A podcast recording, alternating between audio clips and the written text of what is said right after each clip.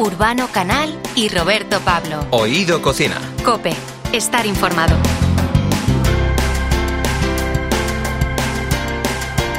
Pues ya estamos aquí con un nuevo podcast de Oído Cocina, que en este caso hemos de reconocer Urbano Canal, que lo hemos hecho pues como los buenos guisos, ¿eh? poco a poco. Poco a poco y pero, tiempo. pero lo que te aseguro es que va a ser un viaje Uh. de tal características que la gente va a alucinar, porque va a tener color, va a tener sabor, va a tener olores.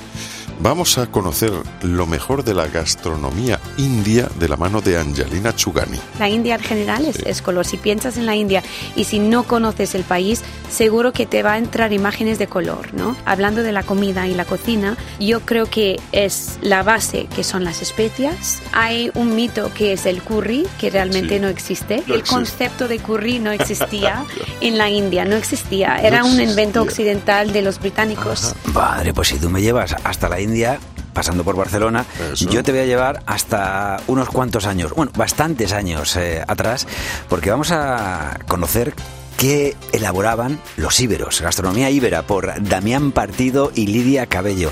Un libro también que me parece maravilloso para, pues eso, descubrir qué, qué había en los estómagos de nuestros ancestros. Tú fíjate, eso, eso es un viaje de verdad. ¿eh? Sí. Pero- y además, para ponerlo todo en contexto, vamos a recurrir a una persona que conoce muy bien lo que ha sido la gastronomía española y firma un libro imprescindible. Se llama La cocina española, historia, fuentes y protagonistas de Fernando Villaverde Landa. Ya los textos romanos hablan algunas veces de que los jefes íberos hacían, bueno, banquetes fastuosos ya, sacrificaban bueyes, también comían de manera ritual y ya hay una, digamos, un acercamiento al resto de cultura mediterránea. se empiezan a cocinar de manera un poco diferente y que nos recuerda a nuestros días como es el tema de las parrillas, ¿no? De poner esa carne y asarla en unas parrillas idénticas que a las nuestras, además hechas también de hierro. Tanto libro, tanto libro, porque esto en verdad es una sopa de letras. De y letras. nosotros somos Oído Cocina. ¿Tú eres? Urbano Canal, ¿Y yo quién soy? Roberto Pablo. Pues sí, juntos Era- somos. Esto era fácil. Esto era fácil. ¿Y juntos qué somos? Oído Cocina. Cope, estar informado.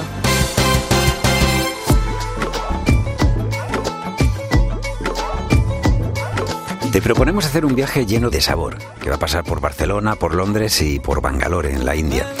Un viaje lleno de especias, eh, porque las especias nos sanan, nos curan y, nos deleitan. En nuestro viaje habrá jengibre, cardamomo, curry, eh, tamarindo y desde luego legumbres y arroz. Por encima de todo, mucho sabor. Habrá rasa, que quiere decir sabor, esencia, jugo en sánscrito, y de eso va este libro que hoy queremos presentarte, de la esencia de una tradición culinaria que pasa de madres a hijas y que transmite el amor que se pone en cada plato. Este libro nos introduce en la cocina india y también en la experiencia vital de quien lo firma. Tenemos con nosotros a su autora, Angelina Chugani. ¿Cómo estás? Bienvenida. Muy bien, muchas gracias y buenos días. Fíjate que, que lleva unos pendientes que me o sea, se llaman muchísima atención, pues son como teteras, ¿no? Son teteras, Pues, sí, son, mm, son teteras estilo indio. Un diseño Ah, precioso, que, o sea. Bueno, mm, lo siento que no llevan nada dentro para serviros, No podemos. pero Pero tu libro ya tiene mucho, ¿eh? Sí, o sea tiene que. mucho. Sí, sí, sí. Bueno, hablamos de eh, Angelina Chugani, que se ha criado en Londres, vive en Barcelona, pero hay un viaje que te cambia la vida. Yo lo he leído en el, en el prólogo, pero quiero que nos lo cuentes tú. sobre todo el hecho de llegar a la India, a Bangalore, eh, que está en el sur de la India, eh, era algo que realmente me ha abierto hacia mis raíces y, y me ha abierto como una puerta de curiosidad, ¿no? De querer saber mucho más de, de lo que era, lo que conocí, ¿no? De mi cultura, que fue muy poco, porque era muy inglesa antes y, y esto me ha creado mucha curiosidad y, y, y la verdad es que estar ahí en mi tierra me ha ayudado mucho a, a tener este contacto directo con, con mi cultura real. Fíjate que nosotros siempre decimos, bueno, yo me imagino que se dirá en todos los sitios que se sabe que una lengua está viva, pues porque no paran de surgir nuevas palabras, de crecer, y eso muchas veces ocurre gracias a la fusión de diferentes lenguas, de culturas, ¿no? De la utilización que hacemos del lenguaje. Yo creo que la gastronomía es eh, otra de las cualidades que tiene, ¿no? Que no para de crecer justo en, en- en ese sentido. Tú que, como bien decía Urbano, ¿no? Hacia Barcelona, Londres, ¿no? vienes de, de- de la India, y todo esto lo plasmas ahora en un libro que se llama Rasa, Sabores e Historias de la Cocina India, que es un libro que, en el que has puesto mucho, ¿no? ¿Qué es lo que más te ha costado? Bueno, yo creo que eh, a mí me gusta cosas que me dan retos, ¿no? Me gusta, me gusta enfrentarme con cosas un poco difíciles porque me gusta el challenge. En realidad nada fue difícil eh, porque soy una persona muy abierta y creo que una persona con curiosidad que está abierta, que quiere conocer y aprender, nunca va a tener dificultades. Y para mí esto es, es que no hay nada difícil, es solo lo que nosotros nos ponemos, ¿no? En el camino. Y creo que si tenemos eh, esta ilusión, ¿no? Vamos a poder cumplir todo lo que queremos cumplir. Y ya está, es que para mí es esto. Y era un poco, eh, pues, trasladar tu, la- toda la tradición de Sí. cocina de la India a través de tu aprendizaje a, Mm. a este libro, ¿no? Como decía Roberto, bueno, la- las lenguas se enriquecen unas con Ha, ha otras. dicho challenge, o sea, en Challenge. vez de reto. O sea, Claro. Sí. Efecti- Efectivamente, sí, Sí, sí. claro, claro, por supuesto. Pero además que la, la tradición culinaria, pues eso eh, también eh, hace, es un viaje de ida y vuelta, ¿no? Cuando se mezcla con otras eh, culturas, pues eh, se enriquece, ¿no? De alguna manera ese guiso que, que nos gusta, nos gusta buscar muchas veces los símiles gastronómicos. La tradición culinaria india, digamos, está extendida por todo el mundo, ¿no? Pero, bueno, ¿qué es lo que va tomando de cada eh, país por el que pasa? Tú que tienes la experiencia de, de- En Londres, evidentemente, hay muchos restaurantes indios, Sí. ¿no? ¿Qué mestizaje se va produciendo allí? Yo creo que el, el mundo de las especias, ¿no? Por Primero, ejemplo. porque claro, es lo que te abre a primera vista, es, es el color, es, es mucho color, ¿no? La India en general es, Sí. es color. Si piensas en la India y si no conoces el país, seguro que te va a entrar imágenes de color, ¿no? Sí. Y otras imágenes también. Pero bueno, hablando de la comida y la cocina, yo creo que es la base, que son las especias. Ah, hay un mito que es el curry, que realmente Sí. no existe. Ajá. bueno, existe la, eh, la cúrcuma mezclada con otras especies. Es una mezcla, ser, ¿no? ¿verdad? Pero, ¿no? pero el curry en sí, el curry, No el concepto de curry no existía en la India, no existía. Era un invento occidental de los británicos. Ajá. Sí, Vale. es Mira, muy por interesante ejemplo, porque, claro, Por ahí va la pregunta, ¿no? por O sea, eso- las creaciones eh, que son Sí, externas, ¿no? y no digo que, que es malo, obviamente esto nos ha abierto mucho ¿no? al mundo, que si los británicos, si los portugueses, si los franceses, qui- quienes estaban en, en nuestra tierra en algún momento, en el pasado, nos ha realmente nos ha abierto las puertas más y más y más y el camino mucho más. Y claro, algunos han llegado antes, otros más tarde, por ejemplo, en, en Inglaterra, que has di- dicho, claro, hay miles de restaurantes indios ah, que son muy buenos además, porque también tienen una comunidad enorme de, de gente de la India, ¿no? Por supuesto. Eh, aquí nos de ha hecho, llegado un podemos poco decir más que los tarde. mejores restaurantes eh, ingleses son los indios. ¿Puede- Yo diría que sí. Es verdad, porque no sé si conocéis un plato que se llama tikka masala, Sí. si habéis Sí. sonado este, este plato, no es un plato indio, Es un plato británico. Ajá. ¿Hay una especia que es tikka masala o, o tiene un... Es una mezcla de especias. Ahí estamos El- el entre masala, una especia, garam masala, por ejemplo, masala, sí. es otra mezcla. Es otra la, mezcla. el- el- la palabra masala significa mezcla de especias. Ah, Claro, porque tú cuando has dicho, has dicho antes, has dicho el curry no existe. O sea, el curry existe. Eh, lo, Bueno, que, lo que no existe a lo mejor como, eh, como especia tradicional Sí, de la para- India, para sino mí que... no existe en, en el formato de, de nombre de plato, digamos. Hoy en día. Que es una creación. es más como- fácil Es como, decir. a ver, por poner un ejemplo y que lo entienda Roberto y nuestros oyentes, claro. El, el burrito realmente Sí. es una, una creación eh, Tex-Mex. Tex-Mex, ¿no? Claro. no, no es una cocina Sí, mexicana, y- ¿no? O sea, es y- un poco pasa lo y, mismo. y gente que les encanta. Mm, Es que estoy muy feliz que Mm. les encanta el concepto de curry, que es un curry, por ejemplo, ¿no? Sí. Pero el nombre curry era un, un invento eh, por los ingleses, ¿no? Ajá. Porque curry eh, viene de una palabra que es curry, que significa algo con salsa, ¿vale? Entonces es más fácil hoy en día decir curry de cordero, curry de pollo, curry de verduras, ¿no? Es mucho más fácil porque se entiende muy bien esta palabra. Pero esta mezcla en sí realmente no existía porque cada casa, cada región, cada sitio en la India tiene su propia mezcla de lo que es un curry casero suyo. En ¿no? España tenemos el currito, que El somos nosotros los que curramos. Te digo que estaba pensando, que decía eh, Urbano para que lo entienda, yo me imagino que esto al final fue como eh, pensando, en- estaba pensando en mis hijos cuando se hacen una hamburguesa, un perrito o las patatas, que normalmente le acaban echando eh, eh, tabasco porque le gusta el picante, le echan el- el salsa de tomate, ¿eh? le echan mostaza, le echan mayonesa, entonces claro, al final es una mezcla ahí que, que yo, o sea, sí, sí, no, claro, son sabores como yo les digo, no puede saber a nada, ¿sabes? O sea, es muy para ellos difícil. sí. Para ellos no, no, claro, digo, estoy Claro. descubriendo un nuevo sabor que es... Y eso es muy, muy bueno porque, Sí, sí. porque esto entonces enseña que tienen un paladar bastante abierto a todo. Porque que- si a alguien le gusta el picante, digamos, o sabores que son más fuertes, tiene un paladar bastante abierto. Oye, Y llega- vamos a tu libro, de todas maneras. A- Arrasa, sabores eh, eh, con historia de la, de la cocina india. Eh, ¿Cuál piensas o cuál nos dirías de todos los platos que has incluido Oh. en este libro, cuál nos dirías que es el, el más tradicional, el que... O sea, aquí ya sabes que en España digamos tortilla de patata, Mm. un cocido, la paella y tal, ¿no? O sea, de aquí, de todos los que tú has incluido, ¿cuál, si alguien quiere entender qué es la gastronomía india, debería probar o debería intentar hacer? Primero de todo, eh, la India es un país enorme, ¿no? Por lo tanto, no hay solo un plato, sino hay miles de platos que son los primeros, los importantes, los tradicionales, dependiendo de la, del estado, de región, de, de todo, ¿no? En este libro eh, he enfocado en dos, dos sitios o dos mm, dos partes que son importantes para mí. Uno que son mis raíces, de donde vengo yo, Sí. que es la comunidad Sindhi, que es una comunidad muy desconocida, de hecho, y quizás un poco desaparecido, porque la gente no sabe exactamente dónde está, porque quizás mm, hay un concepto que ya no existe, pero sí que existe. El Estado ahí todavía existe de Sindh. Em, pero claro, es una comunidad bastante antigua, ¿no? Vale. Y luego he enfocado en la ciudad de Bangalore, que es donde yo vivía.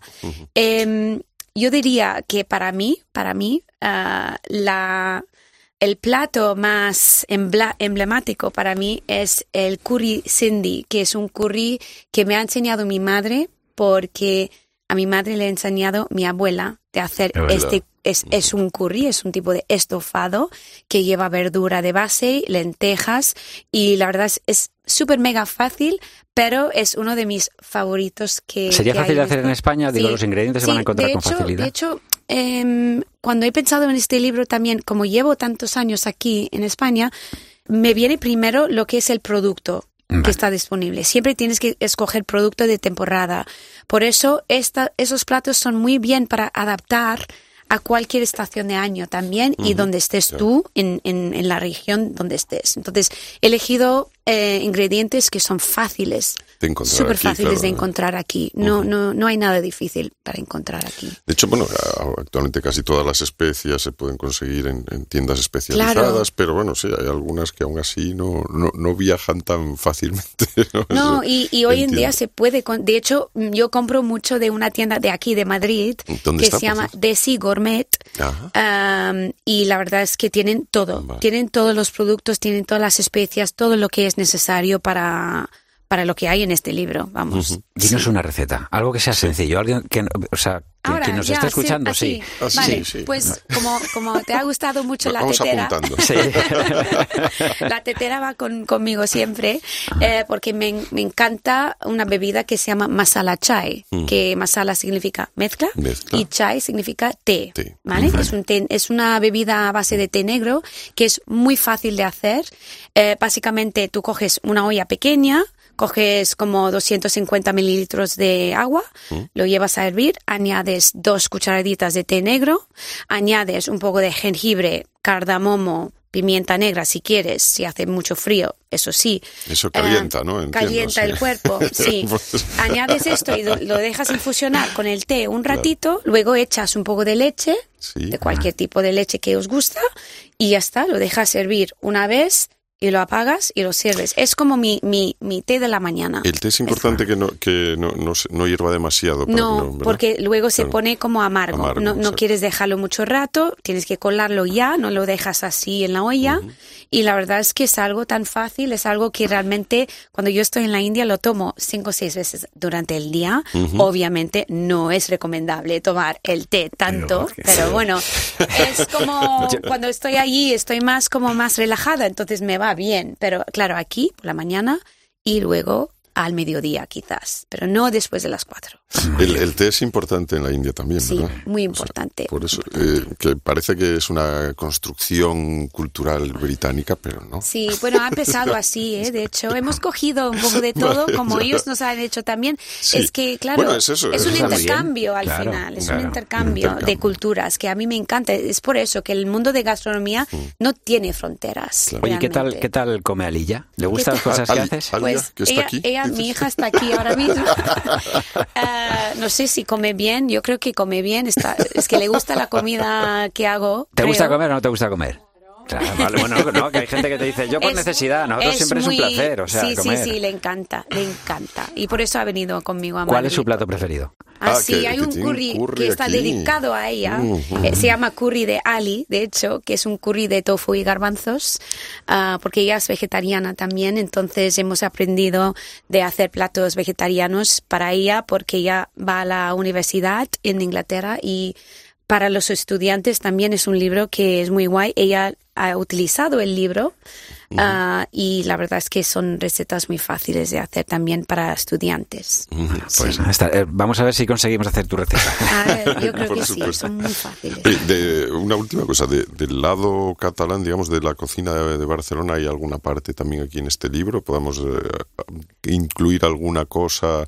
¿Hay algún pan tumaca? No, un No pan hay, tomaca.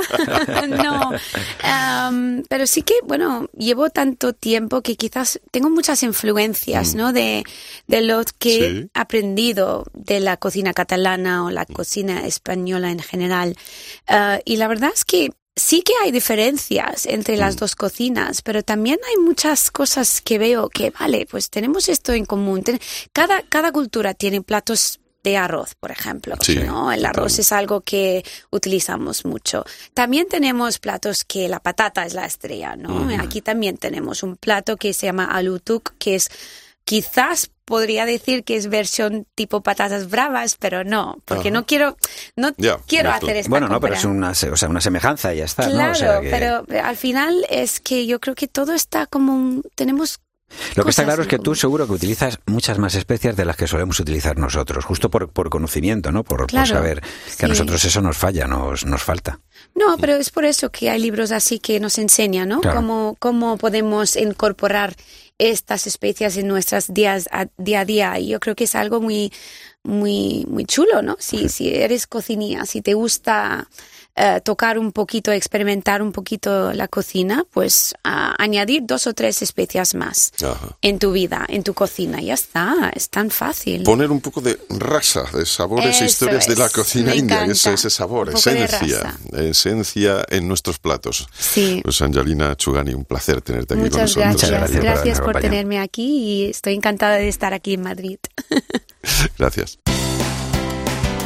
Oído Cocina. En Mugaritz eh, el oído cocina es bonito, ¿no? Andoni Luis Aduriz, chef de Mugaritz, dos estrellas Michelin. Porque normalmente hay un silencio, hay bastante pausa, bastante serenidad en, en ese ecosistema.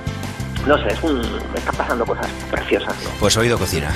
Mil para vosotros. Urbano Canal y Roberto Pablo. Oído Cocina. Cope, estar informado.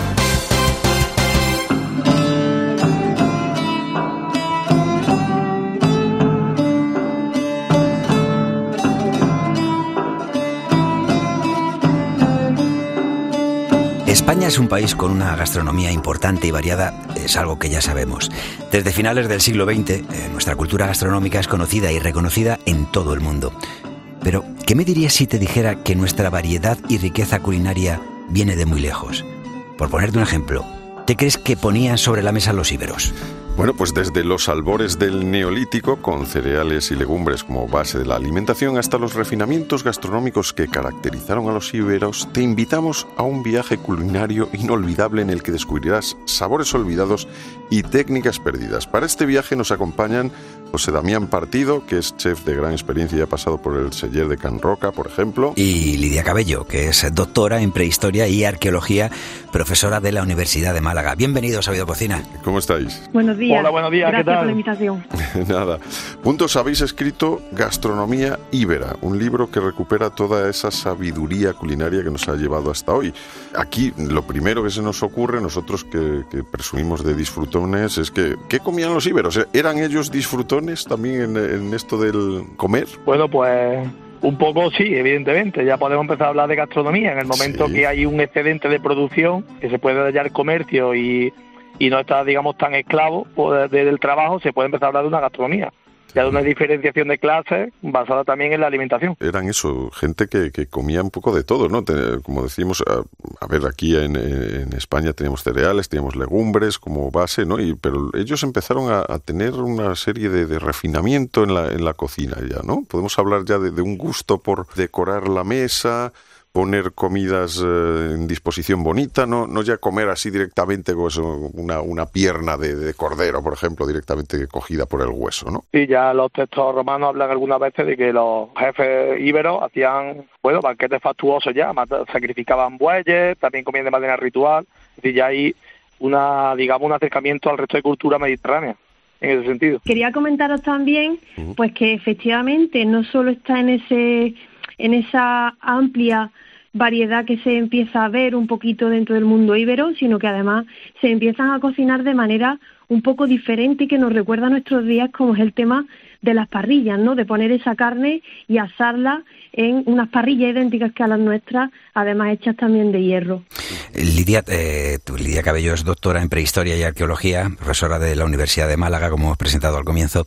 Lidia, ¿cómo mm, eh, podéis llegar al final a conocer, por ejemplo, pues eh, todas esta, este tipo de costumbres culinarias a través de los yacimientos? ¿Qué encontráis? ¿Qué os hace al final decir, pues mira, estabas hablándonos de parrillas, ¿no? No sé si se ha conservado eh, algún tipo de, de- de formato ahí en hierro y tal, ¿no? Para que pusieran, pues yo cuando estaba Urbano diciendo, ¿no? Esos, que es como nos imaginamos la mayoría de nosotros, ¿no? A los antepasados ahí con grandes muslos, en plano Belis y, y Asteris, ¿no? Ahí comiéndose un, un gran muslo, cogiéndolo del hueso y recién sacado del fuego. ¿Cómo podéis llegar vosotros en, en la investigación al final al saber cómo, pues eso, cómo era su cultura gastronómica? Pues la arqueología es la que nos da las claves, ¿no? A, di- a diferencia a lo mejor de lo que podemos hacer a través solo de la interpretación, eh, basándonos además en esos restos arqueológicos, donde sí aparecen esas parrillas de hierro, donde aparecen las famosas trévedes para poner eh, la cerámica al fuego, los yares, ¿no? Tan conocidos en nuestra cultura, eh, digamos, mediterránea.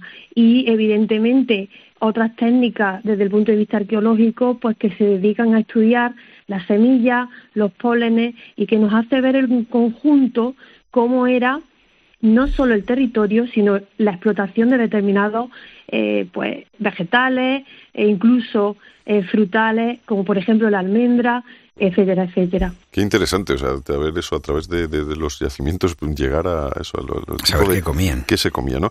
Eh, las técnicas de conservación también ya se usaban en esa época, ¿no? También, ¿qué, qué técnicas de conservación eran más usadas para preservar los alimentos de la descomposición? Hay una que es clave, que es la salazón. Sí.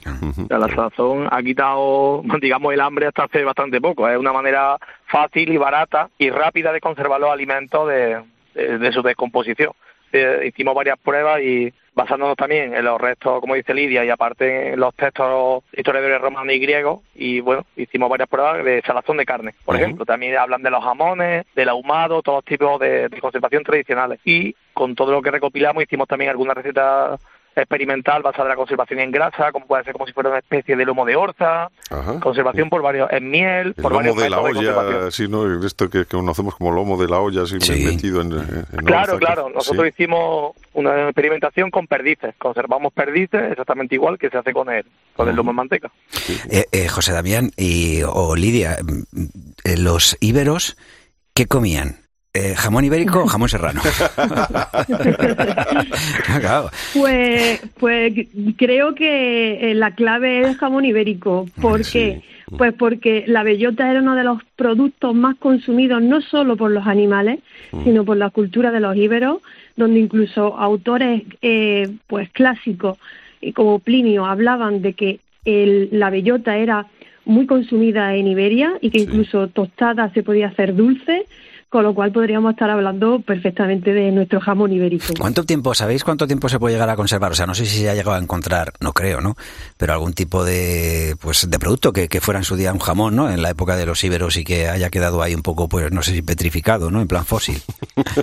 Mira, fósil, fósil no, pero hay un comentario de un, no re- creo que es Plinio, también que comenta que enterraban el mijo en agujero en el suelo sobre paja y aguantaban más de 10 años. Bueno. Pues, eh, imagino que exagerarían, pero los silos excavados en el suelo y en la roca, pues tiene una conservación en los cereales bastante bastante potente también. Totalmente, totalmente. No sabemos si eran con cebollistas o sin cebollistas tampoco, pero, bueno, pero, sí sabemos algunos de, los platos que en este libro, Gastronomía Ibera, que habéis hecho los dos conjuntamente, que es un, un trabajo estupendo, hay varias recetas ¿no? que, que, habéis planteado que podían, son bastante plausibles de haberse podido hacer en, en, aquella época. ¿Alguna que os guste especialmente del libro y que podamos contar? Bueno, pues yo soy, soy fanático del pan, por ejemplo. El pan, claro del pan, sí, sí. Hicimos, bueno, el, digamos, los dos panes estrella que llevamos es tanto el de bellota, que comentaba Lidia, que ya comentan que se alimentaban cuando no había cereales de pan de bellota. Hicimos muchos experimentos, algunos de, con, un resultado regular, otros mejores. y, y luego también hicimos el pan de cebada, que ya ah. los romanos se jactan un poco de que los íberos eran un poco atrasado porque comían pan de cebada y la cebada es para los animales. Ah, Entonces hicimos varias experimentaciones fermentándolo con costras de cerveza, que es una de las características que tiene ese pan de los íberos. La fermentación a base de, de costras de cerveza. ¿Y para ti, Lidia, alguna, alguna receta que te guste? Sí, bueno, yo me, me suelen gustar todos los platos porque además de hacerlos los probamos, ¿no? Evidentemente. Pero bueno. es la mejor parte. Pero, sí que es verdad que a mí especialmente que lo comentamos mucho cuando vamos a las conferencias y demás, la conservación que se hace de determinados eh, frutos secos como las almendras, mm. eh, pasas y demás con miel y caelia a mí la verdad es que es uno de los platos que más me gustan. ¿Qué es la, caelia? Que es, eh, yo he, leído el, libro y aparece bastante, pero a lo mejor para nuestros oyentes no es un producto muy conocido. El nombre no, pues, el producto sí. explicadlo, Porque Es la, cerveza de los íberos. Ajá, la cerveza de los íberos, que era como, hecho con cebada, entiendo. Bueno, ahí hay un pues tema bastante, sí, eh, que están varios autores que hablan de que puede ser una del trigo, otra de la cebada, y algunos comentan pues que posiblemente la caelia se hiciera con trigo y era eh, la cerveza de la zona del sur, mientras que eh, otro tipo de también de cerveza que se elaboraba con cebada era más típico del norte y se le denominaba cerea. Cerea, claro. Lidia, eh, Hoy en día, bueno, ahora tenemos eh, este libro, ¿no? Gastronomía Ibera, pero estaba pensando, me imagino que, sería por observación, o sea, cómo pasaban eh, unas recetas de, de, pues, eh, de una abuela o una madre a un hijo, etcétera, etcétera, porque me imagino, no lo sé, o sea, estoy haciendo todo esto pensando en que estamos hablando de, de muchos años atrás, pero me imagino que, que la cocina estaría más destinada a la mujer en aquella época, el hombre creo que era más a lo mejor, que creo, ¿eh? ya te digo que lo estoy hablando desde, el desconocimiento, más a lo mejor para la parte de, guerrera, ¿no? De protección o un poco más, más salvaje.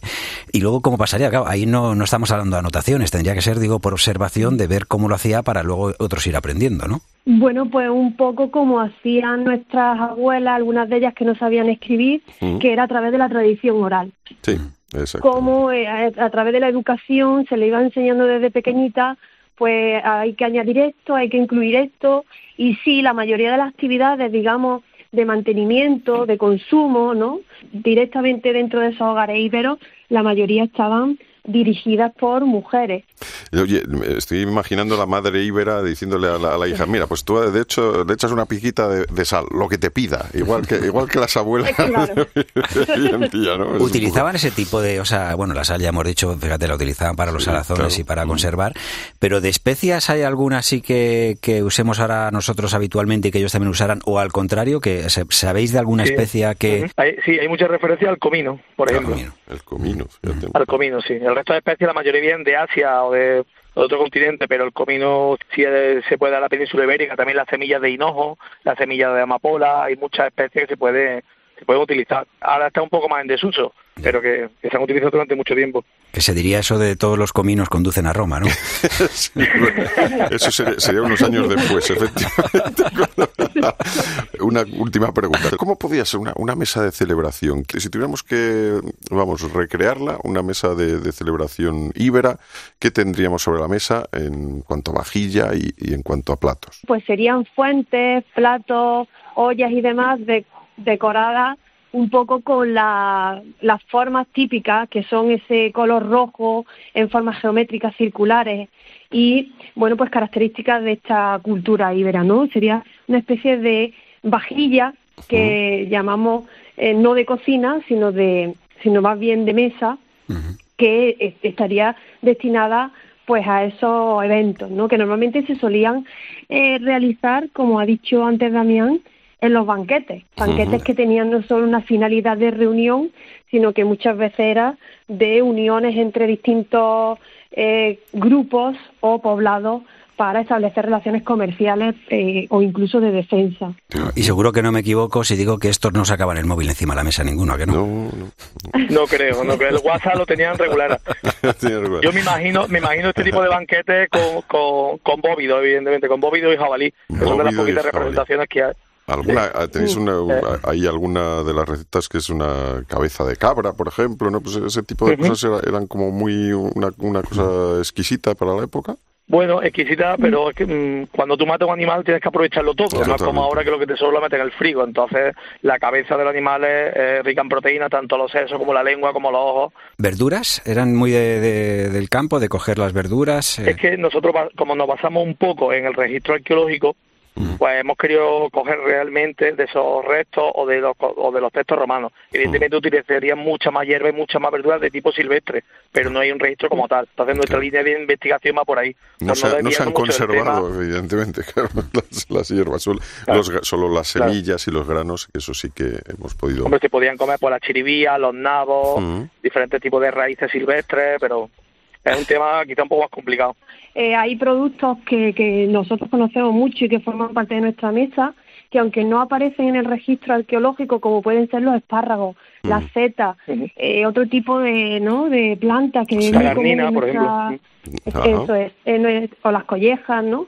Sí, sí, Pues sí. nosotros creemos que sí se pudieron consumir ese tipo de productos, pero que lamentablemente en el registro arqueológico, en esos yacimientos, pues la no- lo normal es que no aparezcan. Lógicamente, lógicamente. Pues gastronomía íbera con José Damián Partido, chef de, de gran experiencia que ha enseñado cocina y ha pasado por el sello de Can Roca. De hecho, tenemos eh, en el prólogo Joan Roca nos habla de él. Y Lidia Cabello, que es doctora en prehistoria y arqueología, profesora de la Universidad de Málaga, han hecho este, este fantástico trabajo de, de investigación y de plasmar aquí unas, una serie de recetas que son fantásticas. ¿hab- ¿Habéis montado alguna alguna vez una fiesta ibera? Digo, no sé, cuando presentasteis claro. el, el libro o algo así, ¿lo habéis Ma- hecho vosotros? hay una fiesta íbera, ¿no? ¿Hay una fiesta íbera? Claro, ¿sí? sí, no- no-. Es que, es que tiene que ser muy bien, ¿no? O sea, y ya os habíamos despedido y todo, o sea que... Pero es que me estaba imaginando ahora, digo, ¿y habría servilletas y cosas así? ¿O iría todo a...? Porque vendría bien para la piel, ¿no? Yo me acuerdo cu- que cuando éramos el- nos decían, la grasa de comer el pollo no, el- el- no la limpies en la servilleta, que vaya al cinto, porque así el cinto se va impregnando de grasa. Eso es. ¿Eh? Claro, por eso me lo estaba imaginando. Digo, esto se harían así. y Ahora veo yo a mis hijos hacer eso y les digo, ¿qué hacéis? Y sin embargo, allí Claro. sería, sería lo normal, ¿no? Te quitaba el frío y todo. bueno, que no, perdonad, que no os quería entretener más. José Lidia, un beso. Hasta luego. Eh, Venga, muchas Hasta luego, gracias. adiós, gracias. muchas gracias, un abrazo. Adiós, adiós. Oído Cocina. Una persona que está dando un servicio dentro de un equipo que no canta a los oídos, Alberto Chicote, chef, pionero en la cocina fusión y una pesadilla en la cocina. un tipo que no canta a los oídos es porque no está lo que tiene que estar. Entonces, siempre exijo sí o sí que todo el personal, el, el personal que está dentro de una cocina, cuando se canta una comanda, cante el oído. Que para saber si sabe lo que tiene y para saber si sabe lo que no tiene. Vamos a ver, viene uno un programa que se llama Oído Cocina y no hay ni un poquito de algo. Oído. Urbano Canal y Roberto Pablo. Oído Cocina. Cope, estar informado.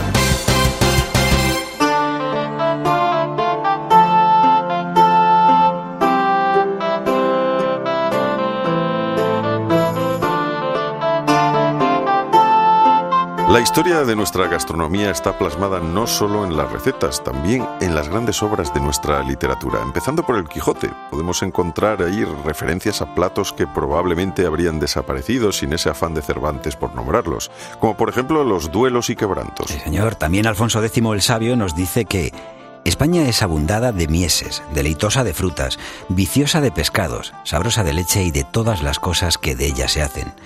En la cocina española, historia, fuentes y protagonistas, encontramos recetarios, las referencias literarias y la contribución de los medios de comunicación a preservar a lo largo del tiempo nuestra cocina. Un trabajo que nos brinda Fernando Villaverde Landa. Fernando, bienvenido. Hola, gracias. ¿Qué tal? ¿Dónde has encontrado el mejor material que cuente nuestra historia a través de la cocina? ¿Dónde se encuentra ese material y, qué ha vertebrado este trabajo que es eh, el que presumimos que hay años de investigación y mucho cariño a la hora de plasmarlo? sí. sí, los hay. Pues eh, mira, básicamente en la literatura, o sea, en la Biblioteca Nacional.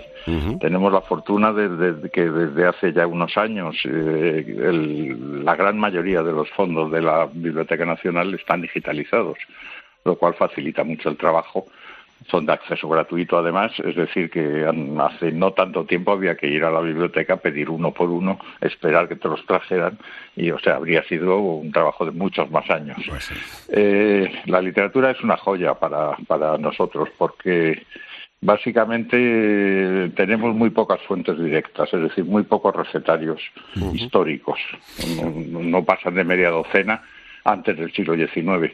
Y además tienen la pega de que son, claro, recetarios de las élites, sobre todo de la corte. en esa descripción literaria, por ejemplo, estaba, decía eh, Urbano, ¿verdad?, en Cervantes, ¿no?, pues los duelos y, quebrantos. No sé si hay una buena descripción de lo que son, de lo que es el recetario, ¿no?, de lo que, son, lo que es la receta en sí, o pasa más un poco, pues, diciendo eso, ¿no?, que, están no, tomando No, no, no suele haber, no suele haber descripciones.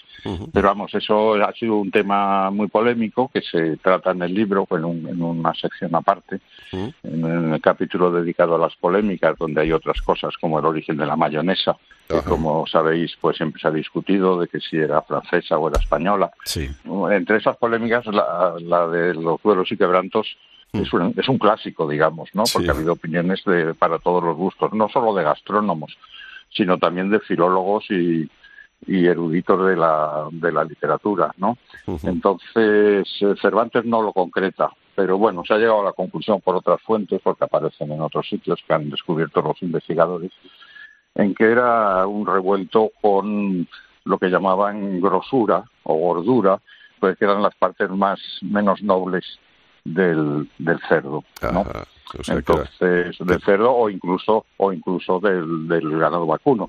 Entonces, a veces llevaban sesos, otras veces eran torreznos, ¿sabes? O sea, que había muchas variantes. Pero en básicamente caso, cosas ricas, con, con, cosas ricas y al alcance, sobre todo al alcance de todo el mundo, ¿no? no era un plato de la corte, era un plato del pueblo. La ventaja, por ejemplo, el siglo de oro, como sabéis bien, está repleto de personajes que son criados y criadas, labriegos, jornaleros, pastores, y que hablan a menudo de lo que comen. Y esa es prácticamente la única fuente que tenemos, porque, como decían los recetarios, no recoge lo que comía el pueblo o las clases medias. porque no eran para ellos. O sea que el, siglo de es que se publica es fundamental, sí, sí, sobre todo el teatro. Bueno, la novela también, por supuesto. Y luego el 18 y el 19 también, por supuesto. O sea, dos es una mina de información. Las recetas que, que, hacemos hoy en día o que elaboramos hoy en día son fiel reflejo de han cambiado poco o por el contrario se han tuneado, ¿no? Voy expresando, bueno, hay de, una expresión ahí Hay de todo. Hay algunos ejemplos muy curiosos. Por ejemplo, los calamares en su tinta aparecen ya en un, en un recetario de finales del siglo XVI, donde habla que hay que utilizar, que hay que guardar al limpiar el calamar la vejiga de licor negro, que, es como lo llamaban entonces, la bolsita de tinta. es una receta muy parecida a la que hacemos hoy. Hay otras cosas, otras cosas que han cambiado muchísimo y muchísimos que han desaparecido. ¿Sabes? Yo en un capítulo del libro que titulo 100 recetas esenciales, que no ha sido fácil reducirlo a 100, claro. Pues lo, divido en dos, en dos apartados, recetas clásicas pero aún vivas, vivas hasta cierto punto, y de esas he seleccionado 70. Y luego otras 30 ya absolutamente desaparecidas porque fueron muy importantes en, los siglos pasados. Por ejemplo, el manjar blanco. El manjar, blanco, eso es un, es un clásico. ¿Qué es? ¿Qué es? Era, es era una pasta de pechuga de gallina cocida con almendras y leche. Con almendras y leche, sí. Con almendras y leche.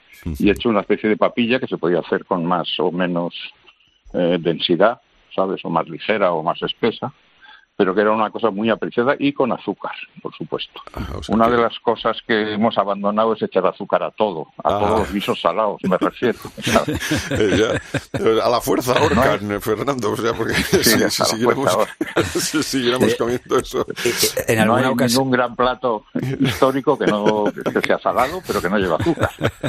Que digo que en alguna ocasión, como tengamos muy a la par los dos frasquitos, el de azúcar y la sal, ha habido confusiones y varía bastante el sabor, ¿eh? Depende de lo que estemos haciendo. Eh, te iba a decir, eh, ahora mismo la gastronomía, a mí no me gusta decir que está de moda, porque yo creo que la gastronomía siempre ha estado. Ahora a lo mejor tiene más visibilidad también porque hay más herramientas, es verdad que hay eh, pues eh, cocineros, cocineras, no chef, que, que están ahí no más en, en la parte artística. Pero te iba a decir que, que si también hemos sido referencia en nuestra gastronomía en la literatura eh, fuera de nuestras fronteras. Eh, bueno, ahí también recojo en el libro en un capítulo. eh, lo más importante son los testimonios de los viajeros extranjeros que vienen a España y cuya visión de la cocina española normalmente es muy negativa. Todo les parece muy graso, muy, muy, muy, muy, muy picante, o incluido el ajo, y muy poco elaborado. Estoy hablando de franceses e ingleses, que son los que más vinieron, pero ya desde antes, incluso desde el siglo XVI, hay viajeros que es muy raro el que dice que viene comido en España. ¿sabes? Pero eso es simplemente porque estamos en una época en que no había comunicación. Hasta el 19, el 18, 19 no hay comunicación entre las cocinas nacionales. Entonces no están nada acostumbrados. Claro, Claro, es que te iba a decir, yo creo que será más por costumbre que por otra cosa, ¿no? O sea, porque me Claro, imagino sí, que sí, sí, por eso no son capaces de... Hombre, algunos que pasan, es que es distinto el viajero que viene y recorre España en un mes o en dos meses, de él, por ejemplo, un diplomático que pasa años en España y que dejan escritas sus eh, reflexiones sobre el país. Estos, eh, en estos es más fácil encontrar gente que le gusta ya la cocina española, es por lo que tú dices, porque llevan tres años comiéndola y ya son capaces de apreciar. Pero el inglés que viene eh, por primera vez entra por Fuenterrabía y se encuentra con ajo a todo pasto, con aceites poco refinados y tal, pues se espanta, ¿no? normal. Bueno, eso también hay, eh, a la- en el sentido inverso también suele ocurrir.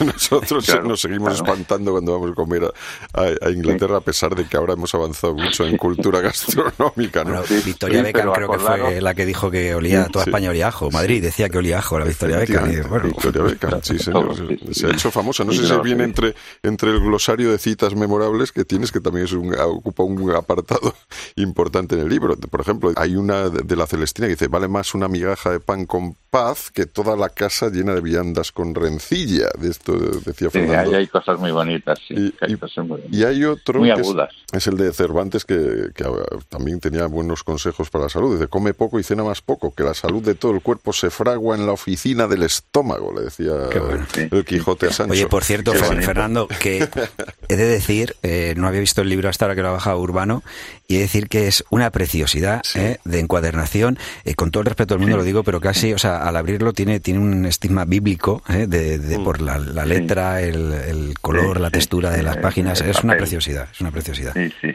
Sí, la verdad es que el- estoy muy contento. El editor, que es Australia, Ricardo Artola, eh, me ha mimado. Nos somos amigos hace mil años y ha hecho una edición primorosa, diría yo. Fernando, no sé si estas tradiciones que tenemos, aparte ya de, de la dulce, la, la tradición de, de la gastronomía Sí, dulce en nuestro país, que cada fecha no tiene casi marcado un dulce y dependiendo también además de la zona de España que nos encontremos, lo que solemos hacer ahora, no sé si siempre ha sido un poco así del asado, el marisco. Yo me imagino que el marisco es algo un poco más moderno, ¿no? Sí. Sí, sí, sí, lo es. De otras cosas porque, eh, quitando las zonas costeras, el, el marisco no llegaba en buenas condiciones a- al centro, bueno, a, a la, a la España interior, digamos, ¿no? Entonces, la España interior siempre ha celebrado con carne, sobre todo con cordero, claro, cordero, cabrito, etcétera, ¿no? Lo de las aves también es una cosa un poco más moderna, porque el banquete siempre contaba con, con el cordero o con el carnero, que hoy nos parece muy difícil de hincarle el diente, Sí, pero claro. que era el gran, la gran carne durante el siglo XV, XVI y XVII. Totalmente. Y que Un ten- buen carnero. requería horas de, de- cocido. Sí, co- sí. cociendo para que se Bueno, hacían- un poco. ¿no? Pero- Hacían una cosa muy curiosa, que es que lo cocían y lo asaban. Ajá, claro, claro. Las llevaba ese- cosas, ese- pues, esa doble Era la elaboración, forma, la forma de ablandarlo, claro. Sí.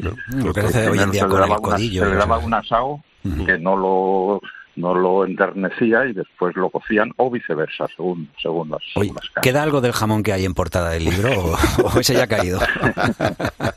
Bueno, es que elegimos ese cuadro, que es un cuadro de Isabel Quintanilla, una pintora del grupo de los realistas de Madrid, o sea, una compañera de Antonio López, que es menos conocida que, que Antonio, claro, pero que, es, que era una gran pintora. Y que lo vamos a comprobar dentro de poco porque el Thyssen le va a dedicar una monográfica. ah, pues mira, nos, nos das una pista fantástica. Me llama la curiosidad la, una- tijera, fíjate, porque está el jamón, hay un, Sí, un plato, el aceite. Esos son los, los detalles. Y un clavito que hay pegado en la pared que clavito, casi sí. no se ve. Sí, sí, es verdad, sí, es verdad. Se ve encima de la, la cocina española, historia, fuentes, protagonistas. Es eh, Fernando Villaverde Landa, un fantástico libro. Y de estos, eh, además que eso, efectivamente, tenemos un jamón de claramente pata negra, tenemos el aceite de oliva y tenemos o sea, es una, una, una olla. Y la tijera, que yo presumo que es para cortar, pues eso, la- las cosas donde con lo que se, sí, como se se supone. cuelga, con lo que se, Se cuelga supone. el jamón, lo- los chorizos, Por etcétera, cordeles, sí. la pintora Isabel Quintanilla murió hace unos años. y no, Yo me quedo con ganas de preguntarle cómo se le ocurrió lo de la tijera. Pues te digo una cosa, posiblemente sea por si venía alguien a por el jamón. Decirle, aquí no te acercas. En plan También, defensa. también. En plan defensa. Pues Fernando, muchísimas gracias. ¿eh? un placer. A vosotros. Muchas gracias. Oído Cocina. Cuando oyes Oído Cocina, ¿a ti a qué te suena esto? a una brigada instruida, atenta. Quique da Costa, tres estrellas Michelin, un chef con raíz y un poco gamba. y dispuesta a ejecutar al máximo nivel y a la perfección eh, las órdenes de esa persona que acaba de captar la comanda. Urbano Canal y Roberto Pablo. Oído Cocina. Cope, estar informado. Hasta aquí un nuevo podcast de Oído Cocina. Pues eh, os esperamos ya de cara al siguiente. Ya estamos ahí. Yo ya tengo un sofrito eh, en marcha. Espero que no se me queme. Es un sofrito, digo, yo lo empiezo a ver ya muy sofreído. Por cierto, que siempre lo recordamos, se nos puede mm, en cualquier momento escuchar en las diferentes redes sociales y en la web de Cope. Ujú. Estamos en Instagram, estamos en Twitter, estamos en Facebook. Puedes contactar con nosotros a través de todos. eh, somos Oído Cocina Cope. Yo soy Roberto Pablo. Yo, Urbano Canal.